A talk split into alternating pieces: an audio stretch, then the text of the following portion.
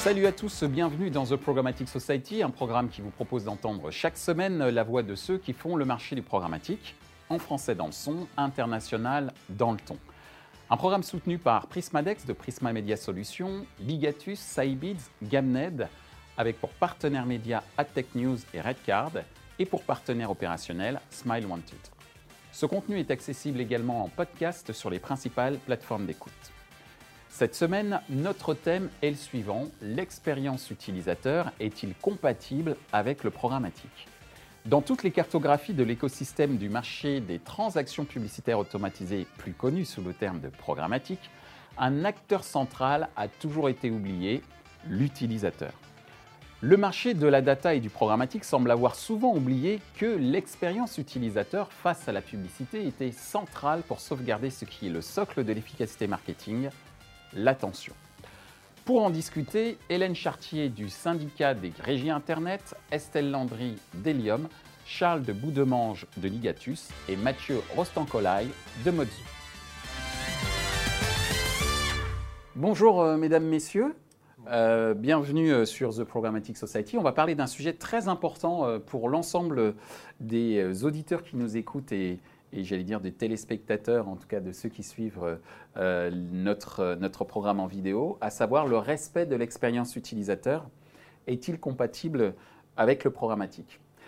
Et ma première question pour justement introduire ce thème, c'est autour du désamour de la publicité digitale de la part des utilisateurs. Selon vous, pourquoi Estelle? C'est moi qui commence? Ouh là là euh, bah, écoute, non, c'est une question qui est très très intéressante parce que euh, par rapport à, mon métier, moi j'essaie d'avoir une meilleure expérience utilisateur par rapport au logiciel que j'essaie de créer chez Helium. On rappelle que tu es product owner, c'est-à-dire que tu travailles sur le développement des produits chez Helium. Exactement, c'est euh, plus ou moins ma mission de savoir où placer quoi, quel bouton, quel workflow pour faire que l'outil soit ben, finalement user-friendly. Donc il y ait le moins de frustration et que l'expérience utilisateur soit la plus belle possible. Et euh, je suis heureuse de, parler de ça dans le cadre de la publicité, euh, parce qu'en effet, euh, il faut le dire, dans le cadre de la publicité, c'est très difficile d'avoir une très bonne expérience utilisateur. Si je parle moi de mon expérience utilisateur, ce que je vis par rapport à la publicité, c'est qu'elles sont intrusives, elles sont partout. C'est-à-dire que je vois ma tablette, j'ai des publicités, je vois mon téléphone, j'ai des publicités, je vais sur mon desktop, j'ai des publicités, je vais même aux toilettes, maintenant il y a des publicités. Il y en a partout. Et ce sentiment-là d'être traqué, euh, d'être vraiment euh, harcelé par la publicité parce qu'au final, je ne peux pas voir de contenu. On, connaît ces formats-là qui sont... Euh, qui nous empêchent de voir finalement ce que l'on souhaite visualiser sur, le, sur, les, sur les sites. c'est très frustrant de se dire je vais accéder à, mon contenu parce que j'ai cliqué dessus. Et ben non, on te rajoute voilà, cette barre de, barrière de publicité-là. J'allais, juste compléter voilà, le, fait que ça soit frustrant, qu'il y en a beaucoup, et aussi le fait que certains euh, formats et certains contenus ne soient pas du tout adaptés à ma personne. Faire qu'on va me parler peut-être euh, euh, d'équipement moto alors que je n'en fais pas, ça peut, on peut se dire bah, finalement à quoi ça sert, pourquoi cette pub est là pour moi? je n'ai aucun intérêt à la voir et, et encore moins à la visualiser entièrement. Merci Estelle. Charles? Tu travailles pour euh, Ligatus Pour Ligatus, effectivement, une régie de native advertising. Et puis je rebondirai sur ce que tu disais, où nous, on qualifie ça d'infobésité finalement, qui est globale, c'est-à-dire que c'est un surplus, c'est un trop de trop. Euh, et c'est ce qui traduit ce rejet publicitaire finalement. Tu parlais de désamour, mais c'est finalement c'est typiquement ça, c'est un rejet publicitaire qui passe par une surplus, une surexposition à travers la publicité, mais ça vient finalement, on est tous responsables, hein. ça vient aussi du business model des éditeurs qui est souvent très mis à mal, hein, notamment avec la transition sur du digital où ils sont mis à puber énormément les sites internet. Il y a aussi euh, bah, côté euh, plutôt activation média où on parle du retargeting, mais c'est effectivement ça, hein, de ce que j'appellerais euh, la bulle spéculative des impressions, c'est-à-dire qu'on n'a aucun scrupule à envoyer des milliards d'impressions à un internaute sous prétexte qu'il y a une rentabilité derrière qui est plus ou moins mesurée positive. Donc c'est hyper frustrant et c'est à l'encontre finalement de l'expérience utilisateur. Juste pour ajouter sur le rejet publicitaire, il y a aussi finalement une persistance en ce qui concerne les stratégies de last click. C'est institutionnalisé côté annonceur, c'est finalement simple à analyser les performances d'une campagne quand on attribue la conversion au dernier acteur. Et finalement, dans ce rejet pub, et si on fait le pont avec le programmatique, on se rend compte que la promesse, elle n'a pas finalement été vraiment tenue. Euh, on s'attendait à ce qu'avec un ciblage des cookies, on allait pouvoir mieux adresser, euh, faire de la personnalisation peut-être créer de la préférence de marque. Or, il s'avère qu'avec la multiplication des acteurs, la multiplication bah, des trading desks, des leviers, même des devices, on n'arrive pas à avoir une vision claire des performances. On n'a pas réellement, on n'arrive pas à réconcilier ces données, et donc du coup, on est complètement perdu, et, ce qui fait qu'il y a une surexposition. Donc finalement, je pense qu'il faut remettre euh, au cœur du sujet l'expérience utilisateur. Ça passe par comprendre leur comportement, respecter leurs usages, et c'est surtout bah, redéfinir un pacte de confiance. C'est-à-dire qu'il faut arrêter de demander tout et n'importe quoi quand on brief. Il faut se mettre d'accord sur des KPI, ce qui va nous permettre d'adapter à la fois le message, mais aussi potentiellement le contenu et, autres. Merci Charles. Mathieu, la vision de Mozu. Mozu qui est spécialiste des expériences publicitaires innovantes sur ville. Je suis 100% d'accord avec ce qui, a été dit. Il y a trois gros problèmes dans la publicité digitale. La quantité, la qualité, la pertinence parles toi d'infobésité. Euh, euh, nous, on essaye de mettre au goût du jour la notion de malpub. On parlait de malbouffe il y a, 15-20 ans. Aujourd'hui, on est vraiment pollué par des publicités qui sont euh, trop nombreuses, inadaptées la plupart du temps. Je parle en plus du mobile, des formats qui sont complètement inadaptés à l'expérience utilisateur. Et puis sur la, pertinence du ciblage parfois, où il y a des, choses qui sont, aberrantes. Donc le désamour, il n'est pas étonnant, il est normal, ce serait, serait inquiétant que les utilisateurs continuent à aimer la pub telle qu'elle est aujourd'hui. Merci euh, Mathieu. Alors, parole euh, à la représentante des régies euh, Internet, Hélène, puisque tu es la directrice générale du syndicat des, régies Internet, le SRI. Quel est ton avis sur justement ce, désamour entre, j'allais dire, les acteurs de la publicité, mais en tout cas la publicité digitale de la part des, utilisateurs? Bah, on peut être que d'accord avec ce qui vient d'être dit. je pense que Charles a, parlé du modèle publicitaire. Euh, je crois qu'il est temps, il est plus que temps de passer d'une logique de volume à une logique de valeur. Hein. Euh, euh, mieux faire de la publicité, mieux la valoriser et moins en faire, c'est vraiment l'objectif, je crois, de tout éditeur et de toute régie d'éditeurs. Aujourd'hui, c'est l'objectif principal. Alors, c'est des logiques qui ne se font pas du jour au lendemain, hein. c'est long à mettre en place. Euh, c'est euh, des, transformations industrielles, c'est-à-dire que ce n'est pas parce qu'on va couper des formats ou des emplacements publicitaires que euh, tous les autres emplacements vont gagner de la valeur, mais le sujet, il est là. C'est comment mieux faire avec moins. Et, vraiment, on est sur cette logique de valeur. Alors, cette logique de valeur, évidemment, si on en fait moins, ça veut dire que globalement, elle va être plus chère. Et donc, aujourd'hui, il va falloir démontrer cette valeur. La démontrer à la fois aux annonceurs, euh, qu'ils acceptent euh, de payer plus cher pour quelque chose qui aura plus de valeur en termes de performance et d'efficacité. Et toute la question est de savoir qu'est-ce qu'on met derrière ces termes performance et efficacité. Parce qu'on parle beaucoup d'efficacité, mais souvent c'est de l'efficacité économique. Et finalement, c'est du CPM au kilo. Et ce n'est pas forcément de l'efficacité euh, qui répond à l'objectif prioritaire de l'annonceur. Donc ça, c'est très intéressant euh, comme, comme sujet. Et je crois que l'UDA a un vrai projet autour de l'efficacité du point de vue de l'annonceur, que ce soit sur le digital ou sur tous les autres médias et tous les autres leviers qui sont à la disposition des annonceurs. Donc ça, c'est vraiment un sujet qui va être à l'ordre du jour en 2019.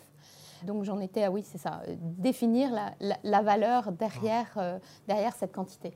Alors justement, puisque tu parles de, de valeur, il y a une valeur qui est quand même clé dans le domaine du marketing c'est l'attention.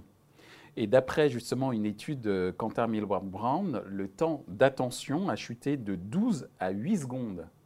Dans ce contexte, comment on réenchante la publicité euh, digitale, Estelle?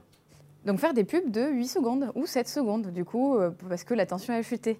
Euh, non, plus sérieusement, je pense clairement qu'il faut peut-être revoir finalement les formats publicitaires dans le sens où le message publicitaire il est assez classique hein. actuellement on vend le produit de manière euh, assez forte peut-être qu'il faudrait revoir ça. Peut-être faire une pub qui n'est pas une pub peut-être. Peut-être faire des créatives qui soient euh, super originales et euh, sur lesquelles on peut apprendre des choses. Peut-être que le format aussi de la pub doit changer parce que on n'attend pas à euh, en tant qu'utilisateur à avoir un produit à dire oui, il y a moins 50%. Non, ce qu'on veut, c'est la vraie valeur ajoutée. Donc peut-être que la publicité aussi, la valeur qui est passée, enfin, le message qui est passé dans la publicité doit être différent. Et, euh, peut-être que ce, désir de faire des, des publicités différentes feront qu'elles seront plus regardées. Je prends l'exemple euh, d'une vidéo qu'on a tous regardée avec une fille qui danse avec euh, une musique très forte, très rigolote, et euh, je dirais pas la marque, mais cette publicité-là, moi, elle m'a choquée parce que la musique, elle reste dans la tête, la fille en elle-même est, juste incroyable. pareil, il y a des autres marques qui ont mis juste une image Et ça, finalement, sans le nom de la marque, sans quoi que ce soit. Et ça, c'est très fort aussi, parce que l'utilisateur se pose des questions et il n'est pas dans ce côté intrusif, on lui balance quelque chose. Il est là, il regarde et il, se pose des questions. Donc ça passe par la création, en tout cas l'implication du process créatif en amont sur un temps plus court pour faire en sorte que la publicité soit un peu plus efficace d'un point de vue euh, de l'attention. Ton avis, euh, Charles? Ce qui est important déjà, c'est de retrouver euh, cette émergence et de savoir capter cette attention. Parce qu'on parle d'intention, mais finalement, voilà, comme sur sollicitation publicitaire, enfin, on en oublie beaucoup.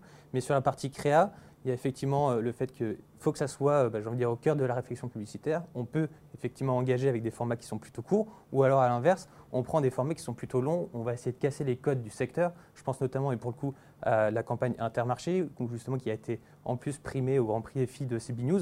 Enfin, on va vraiment chercher de la pédagogie, on va chercher à créer l'émotion, parce que finalement, moi, si une marque ne m'a pas touché émotionnellement, enfin, on la voit pas, quoi. On a beau pas avoir de call to action ou avoir de la visibilité sur de la vidéo, il faut créer de l'émotion pour justement essayer de regagner cette attention, d'être vu et d'avoir vraiment du top of mind auprès de l'internaute.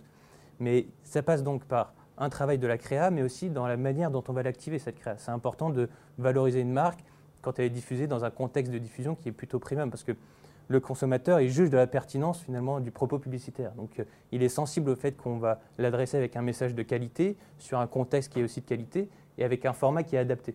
Et enfin, encore une fois, mais je me répète, mais c'est primordial de maîtriser le funnel, c'est-à-dire qu'il y a encore beaucoup de pédagogie à faire en ce qui concerne les modèles d'attribution-contribution. Hein. Euh, c'est important de valoriser l'ensemble des touchpoints.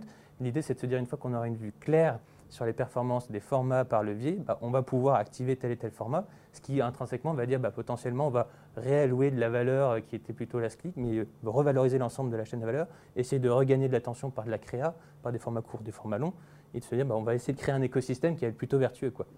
Merci Charles. Mathieu ta vision? Vous allez tous les deux dans, le sens du, combat de Mosou. Merci, merci pour ça.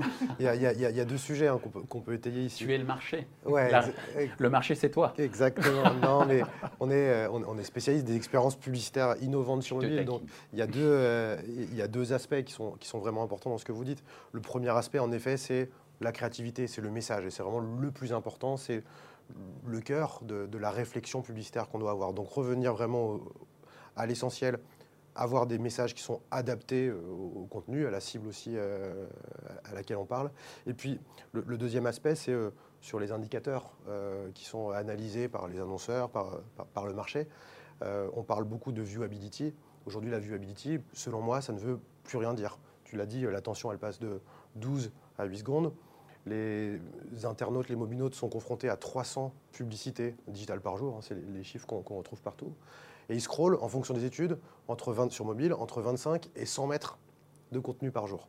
Donc pour sortir du lot dans ce contexte-là, on est obligé d'avoir d'un côté une vraie créativité dans la recherche de formats qui vont correspondre à ces gens-là, et puis de l'autre côté, euh, des indicateurs qui correspondent à une réalité.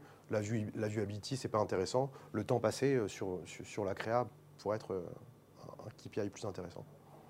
Alors Hélène, du côté des régies bah, Moi, ce que je pense, c'est que c'est très difficile aujourd'hui de parler de moyenne comme ça, 12 à 8 secondes. Je pense que c'est quand même euh, vraiment compliqué. Et, est-ce qu'on parle de vidéo? Est-ce qu'on parle de display? Est-ce qu'on parle de quel site on parle? De quel type de création? Euh, Moi, je crois qu'il y a quelque chose qui est vraiment important, c'est la premiumisation de ce marché-là. Donc euh, euh, cet indicateur, il serait intéressant aussi euh, de, le, de, le, de, le, splitter, de le répartir en fonction des contenus, des sites, parce que je pense à l'inverse, que le temps d'attention, il est plus fort sur des sites à, à fort contexte éditoriaux. Donc voilà, donc je pense que la moyenne a du bon, parce que ça donne des, des grands indicateurs, et en même temps, elle généralise trop le propos. Donc je, crois aujourd'hui qu'il y a des efforts extrêmement euh, euh, puissants euh, faits sur la, mise en valeur de contextes éditoriaux et justement la réintégration plus intelligente de la publicité au sein de ces contextes. Donc je pense que ce qui serait intéressant sur cet indicateur, c'est d'avoir un peu plus de granularité, parce que la généralisation, elle est complexe. Alors, juste par rapport au point lié à... on a parlé du format, entre autres de la création. Mais il y a une autre question qui se pose, c'est autour de la manière dont on adresse la publicité. Comment cette publicité, d'après vous, doit être adressée pour éviter euh, ce, niveau d'irritation qui est, quand même assez fort pour ne pas dire abyssale. comment on fait pour adresser autrement la publicité, Hélène? Alors, je crois qu'il y a une initiative américaine qui s'appelle la Coalition for Better Ads, qui a été lancée avec un, grand nombre d'associations interprofessionnelles. Alors on y retrouve l'IAB, l'IAB Tech Lab, euh, l'ANA, ce sont les agences, la WFA, ce sont les annonceurs, mais on retrouve aussi des grandes marques.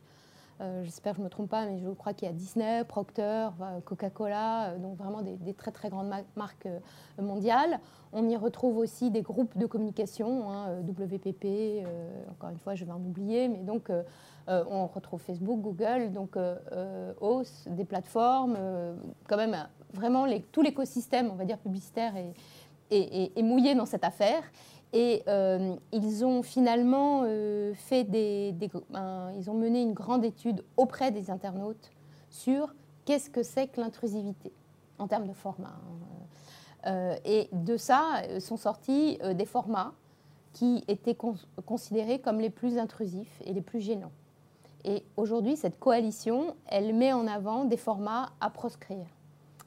Alors, j'ai plus le nombre exact, mais je crois qu'il y a huit formats sur mobile mhm. et trois sur desktop ou cinq. Enfin voilà, bon, on est à peu près dans, cette dans, ces volumes qui sont décrits comme des formats les plus intrusifs.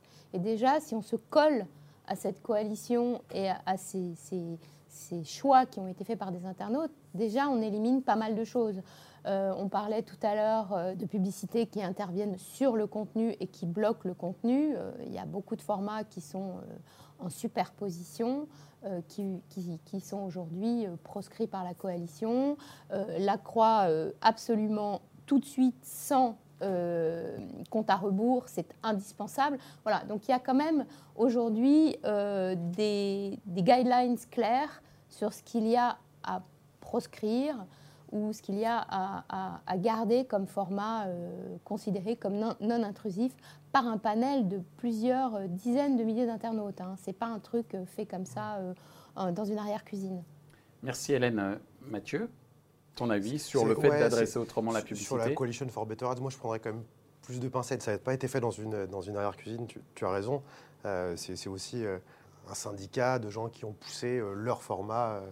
donc il faut, quand même prendre des pincettes sur. Tu veux dire que c'est orienté? ah bah, Évidemment, oui, la Coalition for Better Ads, elle a été poussée par Google au départ, ça a été, ça a été orienté, évidemment. Tu, ne penses pas que c'est le résultat d'une étude, comme euh, l'évoquait Hélène, qui est la source de, du choix de ces formats? Je pense que plutôt que s'intéresser à des études qui auraient été faites par, par des acteurs du marché qui ont un intérêt justement à valoriser des conclusions, euh, il faut s'intéresser à ce que veulent les mobinautes ou les internautes dans le cas de la publicité euh, sur, desktop. Le, Et c'est quoi ton constat justement sur ce qu'ils veulent? Sur, euh, l'intrusivité, c'est vraiment important de, de respecter en premier l'expérience utilisateur un utilisateur de l'Internet mobile ou fixe qui a besoin de consulter un contenu, il veut d'abord avoir accès à son contenu. Mhm. Il veut euh, que la promesse qui lui a été faite euh, au moment de cliquer soit, soit, soit réalisée. Il ne veut surtout pas qu'une publicité intempestive qui ne correspond pas à son ciblage, à sa personnalité, arrive avant son contenu. Donc, Ça, on est d'accord. Il y a une notion vraiment de respect de son expérience utilisateur et puis une notion aussi de respect de son intimité on voit de plus en plus des utilisateurs qui, se, qui rejettent la publicité euh, trop ciblée, qui peut avoir l'air pertinente en termes d'intérêt, mais qui euh, les met mal à l'aise quant à euh, l'analyse de leur comportement notamment. Mais là, on est dans les constats. Ma question était comment on fait pour adresser autrement? Donc effectivement, Coalition for Better Ads est une réponse. Bien sûr. Si tu considères qu'elle est pas, qu'elle peut être orientée, ce serait quoi la manière d'adresser autrement? C'est le respect. C'est les, annonceurs, dans un premier temps, les annonceurs, leurs agences. Parce que le respect, c'est une valeur. C'est faire preuve, d'empathie. C'est vraiment s'intéresser au comportement des utilisateurs euh, de l'Internet, donc des, humains qui, consultent des contenus euh, digitaux, de faire en sorte que la publicité qui leur est adressée correspond parfaitement à l'usage du contenu qu'ils sont en train de visualiser. D'accord. Merci Mathieu. Charles, ton avis? Oui, juste pour rebondir du coup sur certains points, et notamment sur Coalition for Better Ads, et je pense à toi Mathieu, parce que on a la chance d'avoir un représentant sur le mobile, mais finalement, les formats qui sont jugés interdits par Coalition for Better Ads sur mobile, ça va être de l'interstitiel, ça va mm. être des bandeaux sticky mm. en pied d'article. Mm. Donc effectivement, euh, moi ma question, et c'est plutôt euh, une question ouverte dans le sens où maintenant le business model, ou plus ou moins, euh, parce que ça va être dans 2, 3, 4, 5 ans, mais finalement, il y a une majorité de régies mobiles qui commercialisent ce type de format, donc de l'interstitiel, etc. L'interstitiel d'ouverture, hein. pas l'interstitiel entre euh, des pages. Hein. Mais ça reste quand même hyper intrusif. C'est-à-dire que quand on consulte Le Monde, Le Figaro, qui n'a même pas de frequency capping sur un interstitiel, finalement, l'expérience utilisateur elle peut aussi mm. se faire en amont. Quoi. Donc effectivement, euh, c'est bien euh, d'avoir ouvert la brèche là-dessus.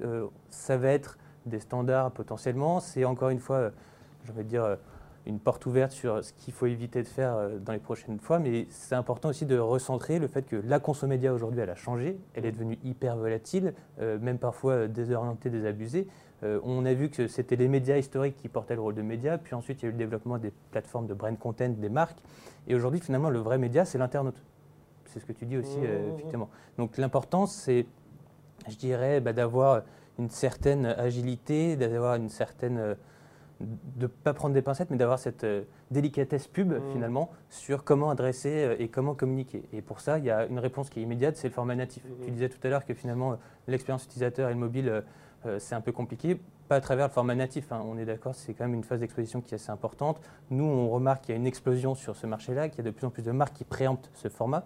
Typiquement, quand on prend l'exercice du volume d'achat global d'un trading desk indépendant avec qui nous produisons le baromètre programmatique à TechNews, qui est un des partenaires, bah, on se rend compte qu'on représente quasiment 8% de leur achat, donc 48% sur mobile. Donc on voit qu'il y a clairement une bascule des usages un qui est fait sur ce mobile et que le natif est un élément de réponse sur euh, ce levier-là. Je te coupe là-dessus parce qu'il faut quand même trouver un équilibre entre euh, les trois parties prenantes de la mmh. publicité. Euh, tu as évidemment les éditeurs qui ont besoin de se rémunérer à la hauteur de la qualité du, contenu qu'ils produisent, les utilisateurs qui ont besoin qu'on respecte leur intimité, leur expérience utilisateur, puis les annonceurs qui ont besoin quand même qu'on voit leur message et ils ont besoin de disposer d'un espace de communication suffisant, pertinent, visible et vendu pas forcément sur des critères de viewability, mais plutôt sur du temps passé sur la créa. Le native, ça a l'intérêt d'être non intrusif, en tout cas de gêner le moins possible l'utilisateur. Ensuite, il faut quand même avoir des formats qui, euh, vous le disiez tous les deux, qui impactent, qui étonnent, qui émeuvent, qui donnent envie euh, de générer de l'interaction. Merci messieurs. Mais c'est fait aussi pour ça, hein, on discute. Euh, Estelle, ton avis sur le fait d'adresser autrement la publicité? Je, je dirais peut-être pas, enfin, adresser autrement, autrement me, me gêne un peu parce qu'on pourrait adresser mieux avant. Euh, je vais rentrer dans des questions un peu plus opérationnelles, hein. mm. euh, mais clairement, tu en parlais un petit peu, Charles, tout à l'heure. C'est qu'une campagne publicitaire, euh, côté annonceur, il y a plusieurs moyens de l'opérer. Il y a du capping qui existe. Mm. Il y a possibilité de mettre de l'intelligence dans le retargeting. Il y a possibilité d'utiliser de plein d'options que mettent à dispo les plateformes qui permettent de mieux cibler, de moins, entre guillemets, embêter, frustrer l'utilisateur. Euh, je te coupe, excuse-moi. Par rapport à l'efficacité, quand tu mmh. parlais du fameux mmh. triptyque tout à l'heure, mmh. il y a des études qui démontrent que en fait, un message est retenu euh, sur le digital à partir de 12 expositions et non plus le fameux capping de 3. Donc comment je fais pour concilier les deux? Ben, Moi, je dirais simplement que c'est une balance. C'est-à-dire que, OK, c'est bien de le montrer à la personne plusieurs fois pour qu'elle s'en souvienne, mais au bout de 10 fois, moi personnellement, les publicités que je vois 10 fois, je n'irai jamais acheter ce que je vois 10 ou 15 fois tu sais pas que tu les as vus dix fois. C'est ce qu'on disait tout à l'heure. Tu es exposé à 300 pubs par jour. Tu Donc le dis on fait du subliminal sans le savoir presque. Moi, je pense que les pubs, elles sont, elles sont de moins en moins vues parce qu'il y en a trop, parce qu'elles sont pas attirantes, parce qu'elles donnent pas envie à l'utilisateur de les retenir. En termes de mémorisation, c'est dramatique la situation. C'est pour ça que je parlais de créa euh, comme mm. euh, premier pilier. Mais je pense aussi derrière qu'il faut qu'on n'oublie pas que les plateformes, peut, puis, les plateformes nous donnent des moyens pour essayer mm. de mieux cibler, de moins être envahissant. Euh, c'est vrai qu'on a tout cette côté brain mm. safety qui, qui, se développe. et pareil, là on parle que côté annonceur, mais il y a aussi la partie éditeur. le nombre de placements par page devrait être contrôlé aussi. il faut qu'on qu'on le dise. Le nombre de sites où on a un interstitiel, on a une banner, on a euh, une pub euh, au sein du contenu, il y en a partout. Donc je pense clairement que c'est un travail à faire sur euh, bah, tous les éléments de notre écosystème, allant de la créative jusqu'au moment où l'utilisateur le voit, et, et ça par des actions, je pense au début, qui peuvent être assez simples à mettre en place. Au final, on revient à ce que tu disais tout à l'heure, c'est la valorisation de l'espace publicitaire. Si les annonceurs sont prêts à acheter plus cher une publicité les éditeurs auront besoin de, mettre moins de placement par page. Les utilisateurs seront confrontés à beaucoup moins de 300 publicités par jour et ils n'auront pas besoin de les voir 12 fois pour les retenir. pour ça, il faut montrer la, valeur. la valeur, la valeur et la l'efficacité d'une publicité. Ouais. euh, voilà. Est-ce que ça passe pas aussi par un changement de business model? C'est-à-dire un ça. business model basé sur l'attention, le temps Ouais. Le passé, temps passé, par et non plus sur un volume de diffusion. Exact. Je pense que oui, le- le- la, la- la notion de volume et les milliers, pff, milliers, millions d'impressions qui peuvent être servies, euh, je pense que c'est un modèle qui, qui doit à un moment euh, Basculer. changer, C'est ce que tu basculer. disais tout C'est à l'heure, c'est vraiment basculer la de la logique de logique de volume, elle a fait long logique feu, mais elle est encore là, elle est encore au cœur de, de beaucoup, beaucoup, beaucoup de, de, de logiques d'achat, de logiques de vente. Euh, euh, c'est- c'est- c'est- c'est- on est, on est sur euh, un modèle compliqué à, à modifier. Je pense qu'on est un peu au milieu du guet. On va y arriver. Probablement qu'on continuera à avoir deux modèles qui vont co- cohabiter, mais pour que ce modèle vertueux fonctionne, il y a cette logique d'efficacité et de pertinence qu'il va falloir Hum. vraiment mettre en avant. C'est- le rôle euh, des éditeurs de, mettre ça en avant. Euh, et, quand, on dit, enfin, je, peux rebondir aussi euh, sur ce qu'on a dit, les éditeurs, le nombre d'emplacements, et il y, a- il y a vraiment des, des travaux euh, gigantesques Mm. qui sont en train d'être mis, mis en place. euh, au travers notamment euh, du label Digital at Trust, on en parlera tout à l'heure, mais, C'est bien, tu fais la transition mais pour oui, je fais la transition. Parce que justement, c'est de ça dont je voulais Mais- parler. C'est que, bah, pardon, peut-être que tu voulais euh, continuer, mais Non, non, mais c'était pour répondre. Pour répondre le, dans le label, on a, on a cinq, cinq thématiques qui sont abordées. Euh, on en a toutes pas, on, les a toutes évoquées. hein. Euh, La brand safety, bien sûr, c'est une exigence indispensable pour les annonceurs. La fraude, évidemment, hein, euh, évitons euh, les faux clics et tout ce qu'il peut y avoir comme sujet anxiogène pour les annonceurs et les éditeurs. hein. La, la- la visibilité, la viewability, qui reste quand même un sujet, malgré tout, un sujet, une exigence. Nous, on le met en termes de mesurabilité et d'optimisation, pas forcément en termes de seuil, mais au moins Mhm. d'optimisation. Oui, bien sûr. Euh, et puis, euh, et l'expérience utilisateur. Et l'expérience utilisateur, dans le volet expérience utilisateur, il y a les respects de la coalition dont je, de- dont je parlais tout à l'heure, mais il y a aussi un, un encombrement publicitaire à respecter. Alors, merci pour la transition autour euh, du, de Digital at Trust, puisque je rappelle qu'en France, sous l'impulsion, il y a du monde, hein, du SRI, de l'UDECAM, du GEST, de l'UDA, de l'ARPP et de l'IAB France, je pense n'avoir oublié personne, Non, oublié personne. Pas mal. est né le Digital at Trust. Alors, je cite, hein, ce label est destiné à évaluer et valoriser la qualité des sites qui s'engagent dans des pratiques publicitaires responsables. Je suis naïf, hein, mais je pose quand même la question suivante. Dans un environnement d'achat automatisé et mondialisé de l'audience, comment est-on sûr que Digital at Trust sera pris en compte dans des arbitrages d'investissement d'annonceurs et de trading desk? Comment on est sûr que ces deux acteurs, annonceurs et les trading desks, vont prendre en compte Digital at Trust?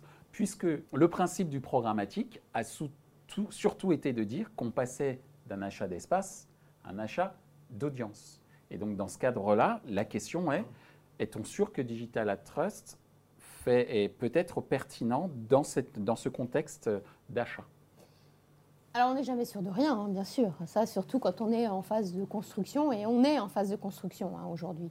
Euh, on a, euh, à date, sur les trois premières vagues, 78 euh, sites labellisés. Quand on connaît le nombre de sites investis dans un univers programmatique, c'est vrai que ça paraît peu. Mais 78 sites, c'est déjà un reach de 23 millions de VU par jour. Et, de, sur certaines cibles publicitaires, euh, je ne les ai pas toutes en tête, mais euh, les, femmes responsables des achats, euh, les CSP+, on est déjà à plus de 60% de couverture jour. Donc on est quand même sur des, sur des couvertures importantes. Après, pour répondre à ta question précise sur le programmatique, encore une fois, il s'agit de, critères qui qualifient en effet ce qu'on peut mettre autour de la qualité. Hein. ces critères sont des critères de visibilité, des critères de brand safety, euh, d'expérience utilisateur et tout. Et il y a beaucoup de critères qui sont déjà des critères, qui sont des critères d'achat et d'arbitrage au sein du programmatique.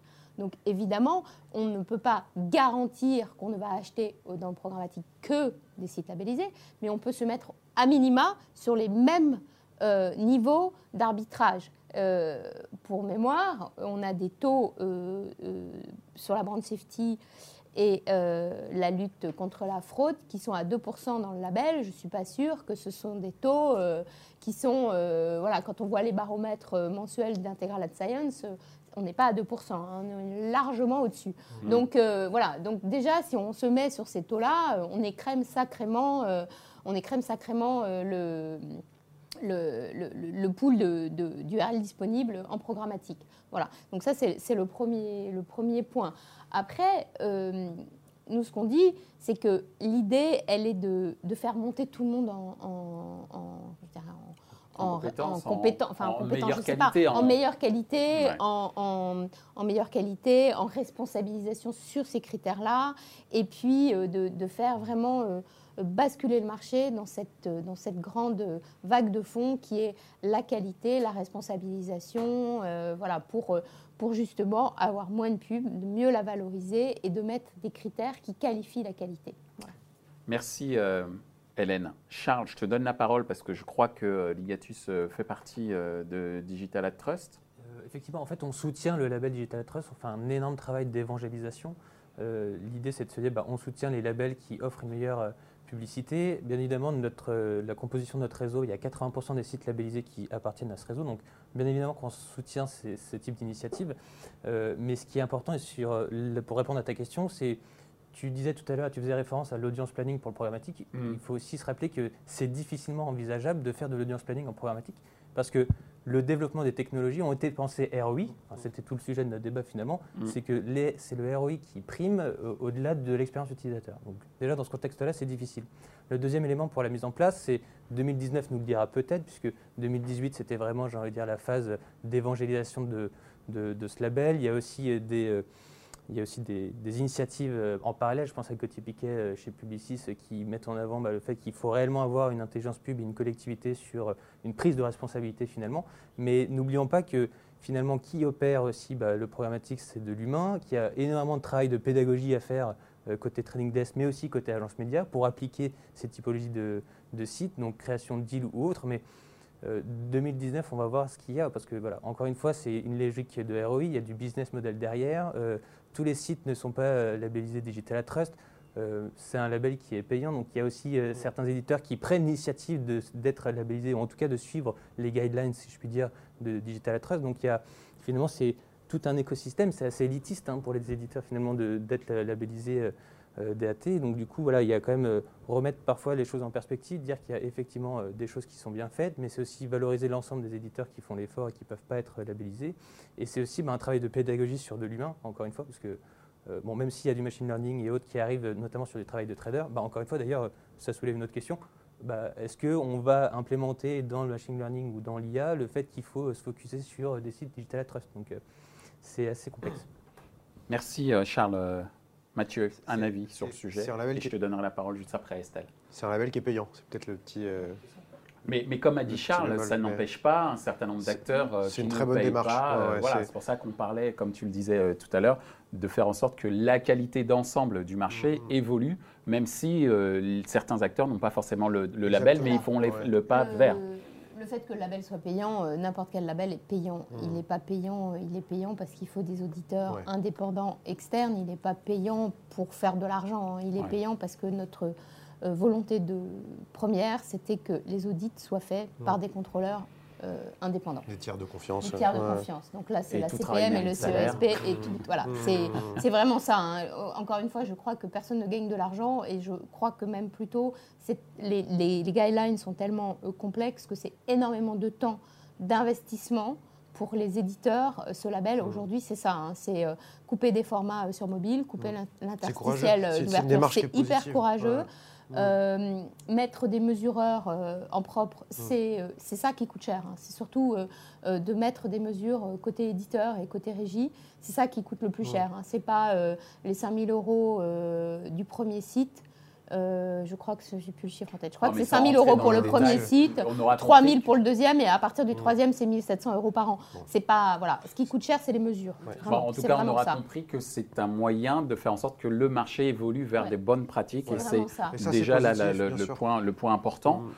Ton point de vue, d'un point de vue, euh, j'allais dire euh, designer, je ne sais pas si on peut le dire comme ça, de l'UX, par rapport à ce type de label je, je pense clairement qu'il vaut mieux une action Estelle. que zéro action. Mm. Clairement, il euh, euh, faut qu'il y ait des gens qui arrivent à le pousser d'une manière ou d'une autre, que ce soit un label, que ce soit des bonnes pratiques ou des personnes qui les respectent. Euh, moi, la seule problématique que je vois à ça, c'est si, par exemple, euh, un Adopt veut faire une campagne en respectant euh, ben, ces principes-là, en voulant essayer de toucher euh, des éditeurs qui ont ce label-là, ça va être compliqué pour lui en termes d'opérationnel. J'imagine que chaque trading desk euh, a sa manière de fonctionner, a son DSP, a ses SSP qui, Mm. qui favorisent un peu plus parce que qualité, etc., etc., tous les KPI qu'on peut voir. S'il souhaite aller dans cet engagement-là, ça va être compliqué pour lui. Il va falloir qu'il change sa stratégie, qu'il change peut-être ses outils.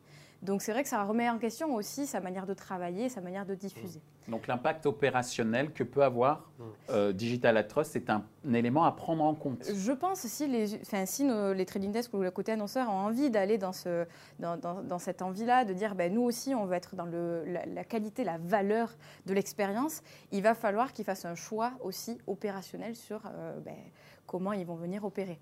Je- C'est vrai qu'après, euh, souvent on en a parlé un peu dans euh, des émissions auparavant, mais c'est quand même bien d'avoir euh, plusieurs plateformes sur lesquelles diffuser, dans le sens où on peut essayer de challenger, de tester. Ben là, clairement, il y a un autre besoin, en plus de challenger de tester, c'est de aussi euh, venir sélectionner les éditeurs qui seraient, par exemple, participants de ce label-là. Alors, nous, on essaie Hélène. de travailler avec les outils, euh, parce qu'on on a bien conscience que c'est capital. hein, les différents, euh, différents, pour l'instant, il y a un DSP qui est en train de mettre en place euh, une offre euh, packagée. Euh, on travaille aussi côté SSP euh, pour pouvoir avoir des, des packages. Ouais. Euh, voilà, on- euh, je- tout, tout n'est pas encore euh, communiqué ou communicable, mais euh, voilà, Et quand on parle de DSP et de, de SSP, on parle des gros du marché. Hein, voilà, donc euh, euh, ça c'est en cours. Euh, alors moins côté programmatique, mais côté, je dirais plus euh, manuel. Médiamétrie va flaguer tous les sites.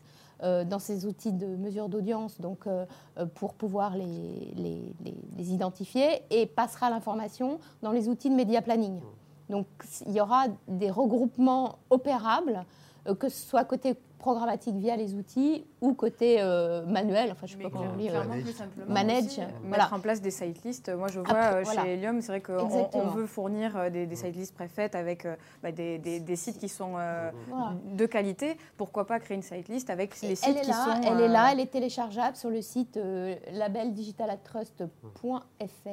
Il y a Le une, message est passé. Il y a une liste en CSV, en, peut-être en Excel, facilement euh, opérable en CSV, avec la liste d'URL euh, labellisée. Voilà, donc euh, c'est très facile pour faire des whitelists. Mais encore faut-il trouver des trading desks qui soient matures là-dessus, quoi. Et sur Alors- ce type de- enfin, d'activation. Enfin, je suis- on est totalement alignés. Mais non, hein, mais- de se dire qu'en fait, finalement, Ouais, après, encore il une faut fois, il y a au une niveau de notion Mais l'opération. on, est super d'accord, hein, évidemment, mais on se rend compte euh, la, la profondeur aussi de, de ce marché, de la pédagogie euh, euh, dingue qu'on a à faire. On a démarré en septembre un roadshow agence.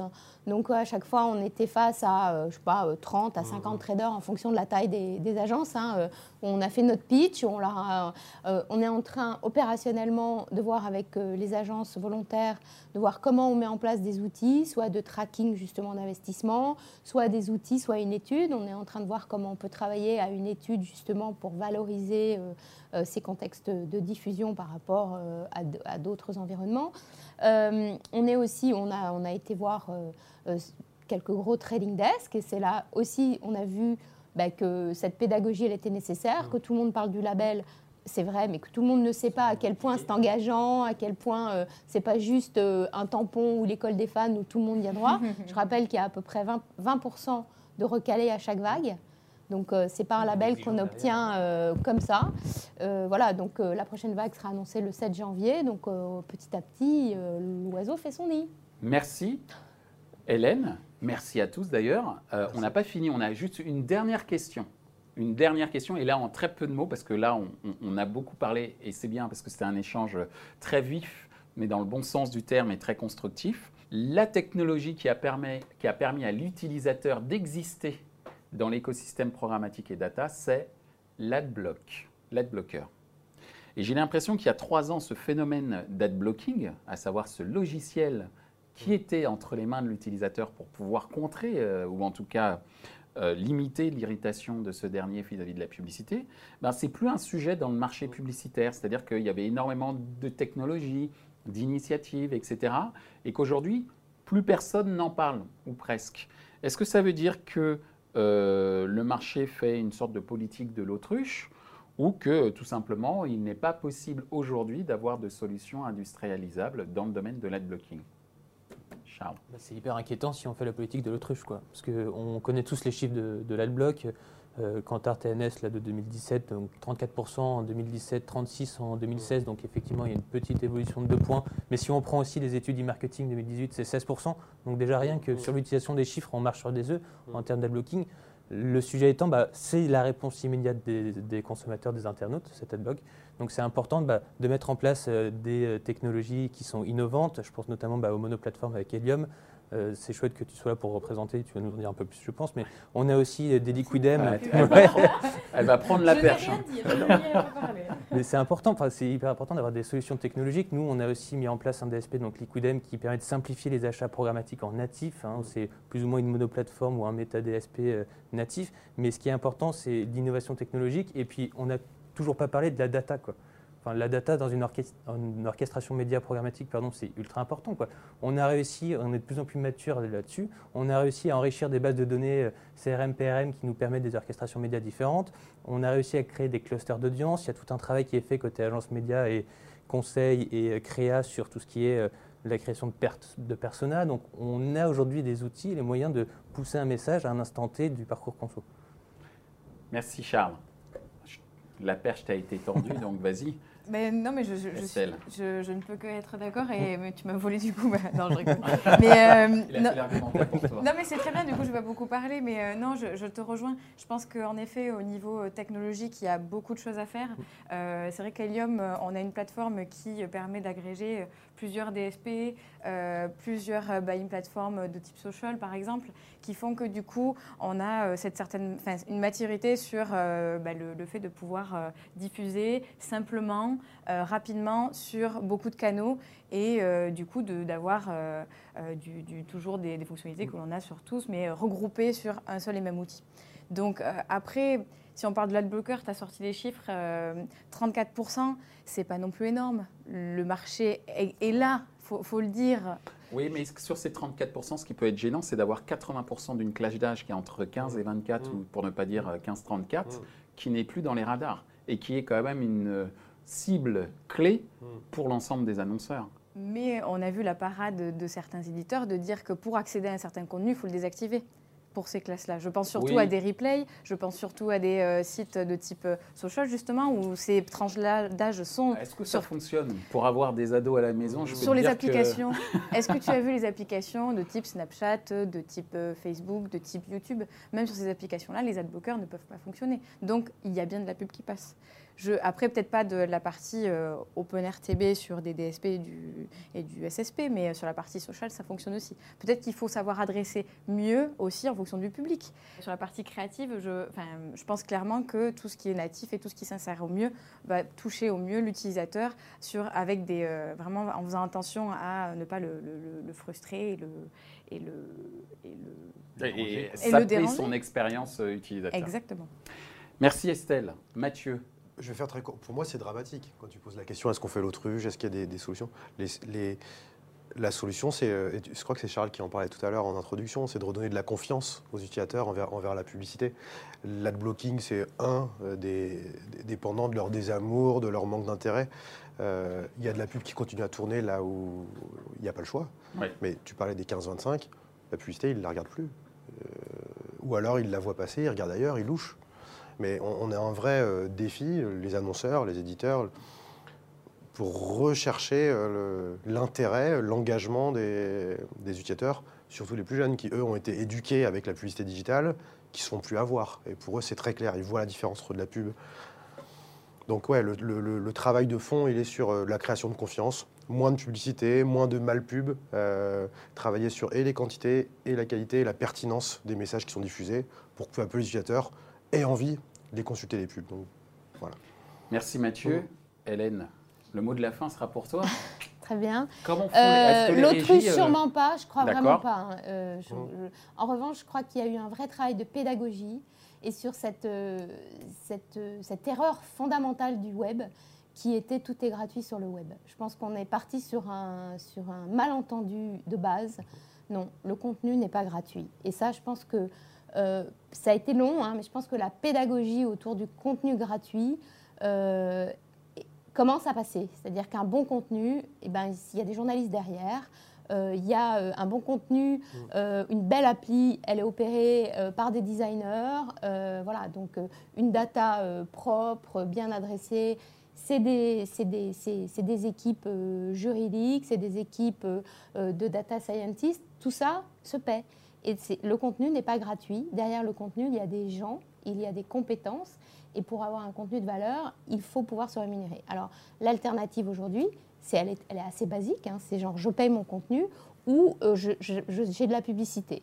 C'est un peu basique, mais c'est quand même ça l'alternative. Donc, je pense qu'il y a des modèles qui deviennent euh, qui s'hybrident avec euh, un petit peu de pub, un petit peu de payant, des modèles euh, tout payants, sans pub, des modèles. Voilà.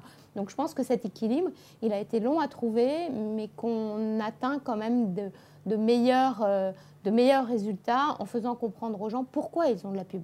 Et puis la pub, elle c'est pas un mal comme ça, c'est pas pour embêter les gens. C'est parce qu'il y a des annonceurs qui derrière sont des industriels et qui ont besoin de vendre des produits pour créer des emplois. Et je pense que cette notion de levier économique de la pub euh, commence à faire son chemin. Hein, on est parti très très loin. Hein. La pub, ça nous ennuie, on la bloque, euh, c'est vraiment tout pourri et tout. À, quelque chose de plus profond euh, dans l'économie et la santé euh, à l'échelle nationale. Euh, alors bon, je pars un peu dans, un délire, mais je crois que c'est ça. Hein. C'est remettre le truc au, centre. voilà, c'est ça, au centre d'un débat macroéconomique. oui, bah, la petite pub que tu reçois, elle contribue à l'économie de ton pays. Donc ça paraît dingue à dire, mais je crois qu'il y a une prise de conscience qui était nécessaire, salutaire et qui, qui fait son chemin. Alors, prise de conscience des éditeurs, prise de conscience également des utilisateurs. Et on va dire qu'il y a une sorte mise en œuvre de toute la chaîne intermédiaire. Voilà. en tout cas, merci euh, mesdames, messieurs pour ce débat. Je voudrais juste passer un petit message euh, personnel pour la préparation euh, de cette table ronde. Un grand merci à Elodie Dratler qui m'a fourni énormément d'informations pour préparer cette table ronde. Donc, je la remercie et euh, je vous remercie à nouveau pour euh, la qualité euh, de nos échanges et, cette dimension assez active et constructive. Donc je pense que les auditeurs et les téléspectateurs sauront le reconnaître. Donc merci encore à vous. Merci, merci Michel. Ainsi s'achève ce débat autour de la compatibilité du programmatique avec l'expérience utilisateur. Les points à retenir de nos échanges sont les suivants.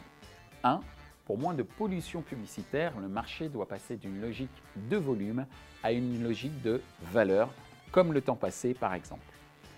Le temps d'attention étant en forte diminution, il faut intégrer la création dans le process d'optimisation de valeur des formats publicitaires. Et ce, pour recréer du lien avec les utilisateurs et donc plus de mémorisation de leur part. L'initiative française Digital at Trust est un premier pas important vers la responsabilisation des éditeurs pour une diffusion publicitaire responsable afin que le marché éradique la crise de confiance entre les utilisateurs et la communication publicitaire digitale. Retrouvez ce programme en podcast sur les principales plateformes d'écoute. Merci à Prismadex de Prisma Media Solutions, Ligatus, Sileads, Gamnet pour leur soutien, sans oublier nos partenaires médias, AdTechNews et Redcard, et notre partenaire opérationnel Smile Wanted. Merci également à l'ensemble des équipes d'Atelier B pour la réalisation de ce programme.